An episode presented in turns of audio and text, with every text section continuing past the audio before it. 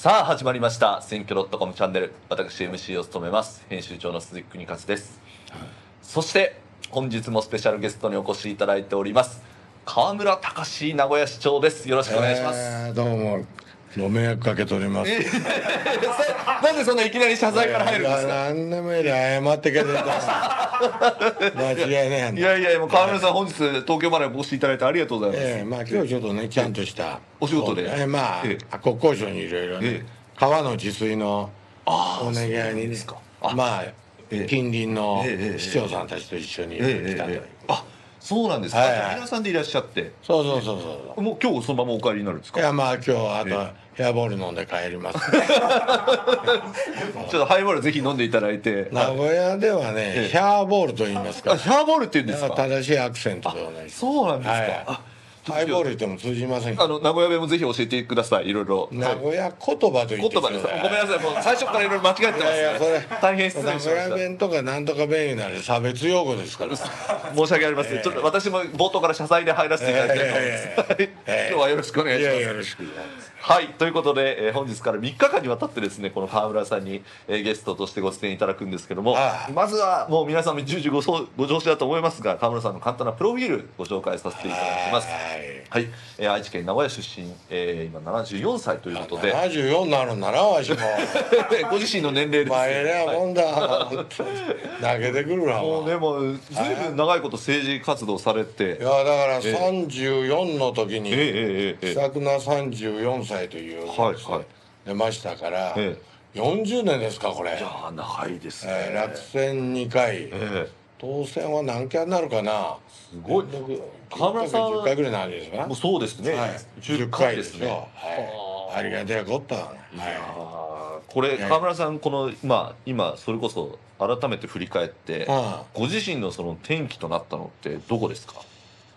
い、まあもともとね、えあまあこういう政治みたいなもの好きでわーわーいろいろ言っとったとこだったけども、ええ。ええまあ商売ずっとやってくめ。誰も褒めてくれんけど珍しいですよこれ。ええわしまあ腰屋と言いますけはいはいはいどね、はい。まあ、紙くず屋という人もいますけども、まあええ。腰屋というので、え大学出た時従業員が3人か4人じゃないですかねこれ。えそうだったんですか、でまあ親父のえまあ商売屋の長男とええ。3人兄弟の大体ねまあ親の後継ぎますわねみんな俺がまあまあいろいろ途中で悩みがありましたけどほんでやりかけて、え天気はよいろいろありましたね、ええ。まああんまり挫折したことはそう言いたねやけど、ええ。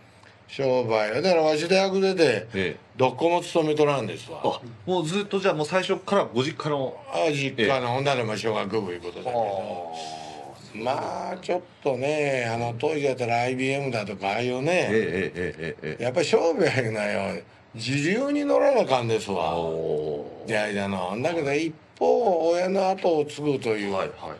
まあ洗脳みたいにされとるわけです もう告げ告げって言われてたんですいいわゆる親父が死ぬ前に「おわ俺はお前にはうちの後をやれ」って言ったことねえだろうって言っとったけど。まあ確かにないですけど。しかしまあ環境がね、うん3人兄弟の長男でそういうとこだと、うん。まあ従業員なんかと一緒に住み込みと一緒に住んどるわけでだから小学生の頃からトラックの助手席に乗ってたりね。やってましたからまあそのうちの腰屋をやるもんだと。あはいはいはい。まあ深く洗脳されとった。洗脳だったんですか？洗脳ですね。政治をやるんだったらええ。あとね、えいやまあ役国の役人になるとか、はいはいそういうなんかよ、えあのじいちゃんの孫の、ええ。じいちゃんが大吉かなんかやってええええる孫と結婚するとかね、えそういうのが今ほとんどじゃないですか。まあまあ多いですよね。ああまあそうよかったんだけどやっぱなかなか人生ってのはなかなかうん。運命通りいかだけどまあ再挑戦をしていこうかと。うん。いうちょうど商売で言うと商売やりかけたところではい真面目に働いとったんですよわし、ええ。鈴木先生。そうなんですか。いや先生なんじゃないんであ先生だね。の言わないでください。あの。ほんで、はい。俺はトラックでフォークリフトに乗って、ええええ紙の腰のプレスしたら1個1トンぐらいあるけどああいうの積むのってえらげんうめえですよわし。そうなんですか。なんだけどね、まああのなんだあれはえー、っと石油パニックだね。やけど、はいはいあったはい。オイルショックありましたね。オイルショック、ええ。大不況が来まして、えええええまあ全然売れんようになって腰なんかもね、うん。まああの辺のところでいろいろ。まあそれと競争は競争で大変だけどね、腰屋の競争も大変なんですこれえは。あ。そうなんですねはいはい、えまあ、そういう流れでえ人生やりしやり直しのできる制度はできんかと、うんうん。ね、うん。あんたらでもそうでしょどうかようわからんけど。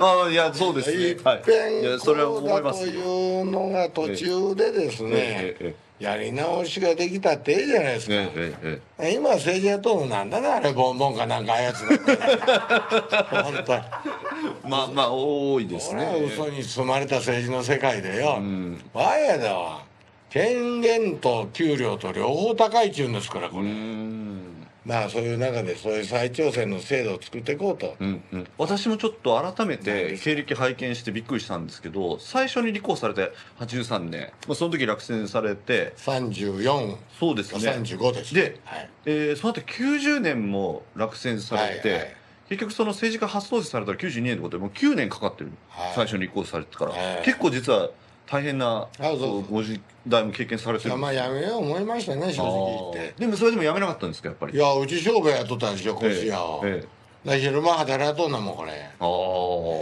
それからこれあんまり言いたねやけど、ええ。まあ俺のには気当たるけど、えまあ商売やっぱ大変なんですよ頭、はい。商売のコツは人一倍頭を下げて、うん。三期目人一倍長く働くことですよ、うんうん。やっぱり、うんええまあやってきて大変だもんでいうことで、なかなかうめえこともいかんと、うん。だね人生一番威張れる仕事に就きたなりましてね、単純だろこれ。そうなんですか。人生一番威張れる仕事で何か知ってる。いやえー、何ですか？えそれが政治なんですかやっぱ？それは、ええ。検検察官でしょ。あ検察検事総長。ほうほうほうほうほう。ええだから司法試験受けない私小学部ですよ。えだからもともと経済畑なんだけえど。法学部ではないんですね。法学部じゃない、うんねまあよ夜間うん。で一番威張れる仕事検察官なら司法試験受けないかんから、うんだって夜学ですよ。えええずーっと言ってて。俺択一4回受かっとるんですよ実は。そうですすごいですね。すごいだろ。褒めてくれよ前。いやあんまり知らなかった。すみません。いやいやいやだから法律はどれだけ詳しいですよ。あそうなんですか、ええ誰も尊敬せえへんけどね。い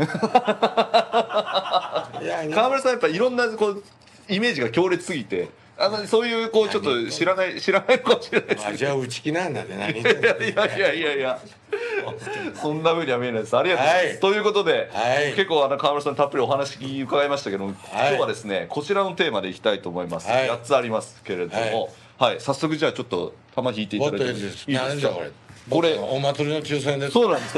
この中に玉入ってまして。玉が。はい。それぞれ引いていただいたもので。はい、よし何番でしょ？ナンバーファイブ。うナンバーファイブ。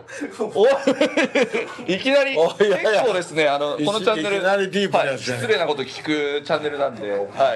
えー大村知事といつから仲悪くなったの？ということであこれはもうなかなかあの全国的にも注目されてますけれども川村さんと大村さんの仲というのは、はい。はいえーっとまあ、まさにこの間の住民投票の時もありましたけれどもはい。もともとでも大村さんと川村さんって全然仲悪くなかったですよね。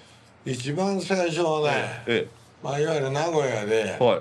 藤前伊方という、はいはいはい。まああのわか渡り鳥のえ来るとこあったんええで、そこを埋め立てしよういうのに、えまあ私も反対したし、はいはいはい。大村氏もあの時は順調だったわね、うん。ほんだでまあ反対してとうん。いう中でまあうん努力し、まあ市民運動をやられた方が辻さんいう人がうん。一番の中心人物だけど、ええええええ。まあそれにしてもあの市が一旦埋め立てるやつをストップしたと、まあそれからまあ仲良くなったとうんうんうん。いうことで、まあ私も総理を狙う男いてやっとったがねはい。諦めとうせんだね俺バカにしてたから頼むでよおいそうなんですか。あのようになるかわからんけど、ええええええ言っとってほんでまあどうだ一緒にやってかんかということになって、うん。なかなかね民主党の本当は党首にならな感じじゃないですか、うん。総理になるに、うん。あと20人推薦に集めなあかん。わけ、うん。でこれが、はい。まああの制度も来るとねまあそれって20人もあるしみんな家業なのよ給料、ええええそうですね。日本の政治の、はい。まあ、出てくると思う。最大の問題は、えまあ、国会議員もそうだけどち特に地方議員が給料が A で家業になってまったことです、生活のためにやっちゃうと。いやいやそういうことになりますよ、名古屋だって手当入れるとに年収2000万ぐらいなわけよ、うんすごいですだからもっねとね、月に何万円しかないいうところもありますけどそういうところはねどっちかいうと、うんうん。あの失業率というかあの仕事がないようなところですよ、うんうんうんうん。だから世界中がほとんどうん。地方議員っていうのはボランティアなんうん。が人気制限です、うんまあそういう中で、うん。なんとかやってから総理を狙わなあかん。まあとにかくまず、うん。ほんだったら、なかなか20人推薦に集まらへん党首選も出れえせん、え面白いねということでほじゃあまず名古屋市のえはいはいはい。ね、はい。まあ一応頑張っていこうかと市長で、はい。ということになるだろうこれ、はいそうですね。あんたらだってこういうええ。立派な職業やっとるじゃないですか。いやいやいやいやそんなことないですけれどもほんなでも。まずお山の大将にならなあかんがね、はいはい。いうこととやっぱり減税というのもやりたかったしということで、うんまあ大村市とまあたまたまその名古屋の藤間鋳型を目立て問題をね、ええ反対。えはい。ご一緒されてその時はもう意見は一緒だった。まあまあ簡単に言いますけど今どうのこうの19年。あえ。えのだねやけどなんだマイナンバーカードだってろくでもないですよもう、えやめだから俺どんだけ反対してきた、はい。ほいで今になって言っとるけど、はい。これ悪いけど新進党とかね、はいはいはい。僕がおった時までの民主党って反対だったんですよ。マイナンバあーみたいなものを12年とかえ人ずつ聞いたってみや実は？はい。聞いたらわかるんですか？当たり前だよ。本当のこと言え言って。ほうほうほうほう。あまあと変わるんですよみんな当然しちゃうとほうほうほうほ何人とったか忘れたけど、うはい。あ大村さんとの仲です。大村さんはで じゃあ、はい。まあ一緒にやらんかということになってですね、はい。はいまあその辺はまあ一緒にやってきた。ええええまあ冒頭のとこまで言っていくか。じゃあまあ当選して大村氏も当選した時に、えはい。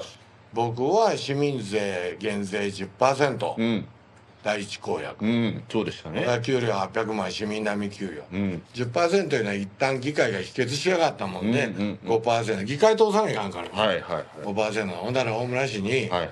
あんたも通ったんだで、はい。あの人県民税10%減税が第一公約だったんですよ、はいはいはい。あの時のネットで1回目出た時のうん。ポスターうん。出すといいですよ、うん。県民税10%減税。おお。ほんならわし大村市に名古屋市役所の入り口だったと思うな、ええええええおいとは言わんけどね、ええ もう大変なことですよ。いやいやいや。そんな感じでこう市長が県知事に大村知事どうなった、はい。まあちゃんと約束したんだで10%減税やってくれよ、ええええ言ったら彼どう言ったか言うと、ええ。まあ大体なこと言っとらんって言うだろうけどね、ええ。それは嘘で僕を言ったのって話ですえ。んなもん通らんいうわけだ。議会通さないかんからだわな。議会なかなか解決しないはい。なぜか言うと減税するとあの財源作らないかんからそうですね。総務大臣の許可がいる。はい。財源、はい。ほんと市役所の給料が高い、まあ、県知あ県庁なんで、はいこれ減らさなあかんと自分の給料減らさなあかん、はい。から市会議員や県会議員が自分らの給料を減らすことになる、はい。減らすいって贅沢をちょっと慎め言うだけですよ言っとくけど、うんうんうん何が見見起きるって言うの見起きる。贅沢をちょっと慎む言うだけですよ、はいはいはいほんで大村市にほんならあのまず提案しろと、うん。通らない俺だって通らんかって俺でも否決されて、うん。リコールまでやったんですか。ら、はいはいはほんでまあ5%で妥協した、はい。だからあんたも提案しろ言ったら「いやあんなことできん俺はそういう男だね」と言いました。いえこれはねえそそんなことは言わんと言うと思いますけど。なるほど。でもその話を聞くとそそもそものなんか政治家としての姿勢というか方向性が結構もう違う感じはしますね。まあそう言われるとね、ええだけどまあそれではいかん。本当はやっぱりや,、うん。やりにいてくれなか俺だって減税ってやっとるとええ。めちゃめちゃ大変ですよこれ減税って。そうですよね。あでもあの私川村さんが以前もおっしゃってたのも拝見したんですけど、はい。やっぱりその減税をすることでだからこそ行政改革やらなきゃいけないと。いう形でこう改革が進むっていう面はやっぱあるんじゃないですか、あいやそれもありますええ。だからなんかそういう意味でもね非常に。減税いうのはね平成18年からね、うんできるようになったんです、えええええ総務省が認めたというか国会で決めたんだけど、えはいはい。ほんでその時の、まあ、理由とすると、うん。総務省のまあ中で言っとるけど、うん。一つは今あんたが言ったように、はい。まあ行政改革を進めるとはい。いうことで、お金の入り入りを少なくすると。ええええなるほど。これからもう一つ地方もはい。競争すべきじゃないかと、うんうんうんうん。そうでしょ？そうですね。民間の企業はなんで苦しいけどそれで済むんだけど、うん。より安くてよりいいもの作らなあかんじゃないですか、うんうんうん。だから地方税だって、なんで日本中みんな一緒なんですか、うんうんうんうん。それではいかんいうことで始まったんだよねこれ。なるほど。だから本当に総務省によ感謝状もらわなあかんなわし、そうですね。今日本実際やってる人いないです日から、ね、本中でやっとるの名古屋だけと言ってもいいけどまあええ。観光の近くのねまあ、はいあの、ま、町はねちょっとやっとるとこあるんですけど、ええ。もうね事実上名古屋と一つしかないと言ってもいいですよ。いやいや。誰も褒めてくれやせんが。なるほど。何とかしてくるこれ。これ川村さんに一つお伺いしたいんですけどやっぱ結構その川村さんと大村さんに限らずですねその割とそのえっ、と県知事とはい。政令市長がこううまくいかないケースって結構多いじゃないですかいろんな全国で。これやっぱ理由があるんですか？まあそれそれと前もう一つ言わなあかんけど、なんか悪なったこと聞いてやでしょ、いやいや気になりますね。いやいやいやそれはやっぱトリエンナーレってなあやっぱトリエンナーレですか？愛知トリエンナーレ、ええまあええ。わしは彼にね大村さんに、いやその天皇陛下の写真をバーナーで燃やして足で踏んづける、俺から慰安婦像を出すと、うん。日本国もやめてくれ言っとるの、うん。だから戦争で死んだ兵士は、ん。イディオット・ジャポニカいって間抜けないやつを出すと。うん。それのいわゆる反日ですわ、うん。そういうのはやりたければ自分のお金で、うん。自分でどっかで画画廊を借りてやってくれと、うん。それだったらそれは表現の自由だと思うんだけど、税金を使ってですね、名古屋市愛知県両方主催でですよ、裁判所が主催でないって言うけどとんでもないやつだそれは本当に。ということは認められんと、なるほど。いうことで最後になって訴えたもん彼は俺を、3,000万円、うん。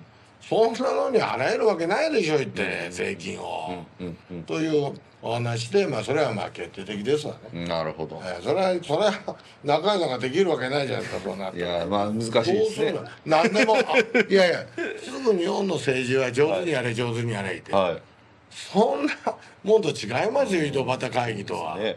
えーここだいう時はちゃんとそれは自分が損しようがなんだろうが、ん。ちゃんと言い抜かないかんですよ、まあ、そういうことですわ、えました。はい。まあ裁判所もろくでもないしよ まあ。まあそうやってね。結構川村さんぶっ込みますねいろいろね。何よ、実行委員会ってねなんか役所が行動するときに実行委員会を作るときあるんですよ、はい。まあオリンピックみたいな、はいはいはい。アジア大会みたいな、はい。ああいうやつね、はい。いう場合は直接市や県行政がやるんじゃなくて、ん。仲間みたいなのを作って、うんうんよ実行委員会ですねでやるんですよえだから今回もトリエンナーレで実行委員会なんだけど、ええ。それもいろいろあって実際は、本当の実行委員会だったらこういうこと起きません。ええ。それは幹事会で相談するもん、はいこれ天皇陛下燃やして待ってええか。はい。はい。事前に相談があるはずだと。いや相談が俺俺相談しよう言ったって彼断ったのあああ全然なんですか。だから実際は愛知県のもう独断でやったんですよ、全部。なるほど。わやだでかん。あほら私市民の税金守らなあかん。それと名古屋市と愛知県の一定の政治的な中立のを守らないかんがね。あそうですね。行政としてはとね。ということで、うんそれは仲悪なるいうか仲ええ悪いかけど別だけど、はい。最近は酒も飲んだことねえやけども、はい。お酒飲んだことはある。あお酒飲んだことはあります。酒飲んだことなかったら人生なんか生きとれんがね 今日は飲んどらんよまだ、はい。飲んだように見えるけど。いやいやいやいや大丈夫です。ありがとうございます。はいということで、えー本日はあっという間にお時間となってしまいました。また明日もですね、えー川村さんにご出演いただきます。皆さんぜひ高評価、チャンネル登録、そしてコメントの方お寄せいただければと思います。本日もありがとうございました。ありがとうございます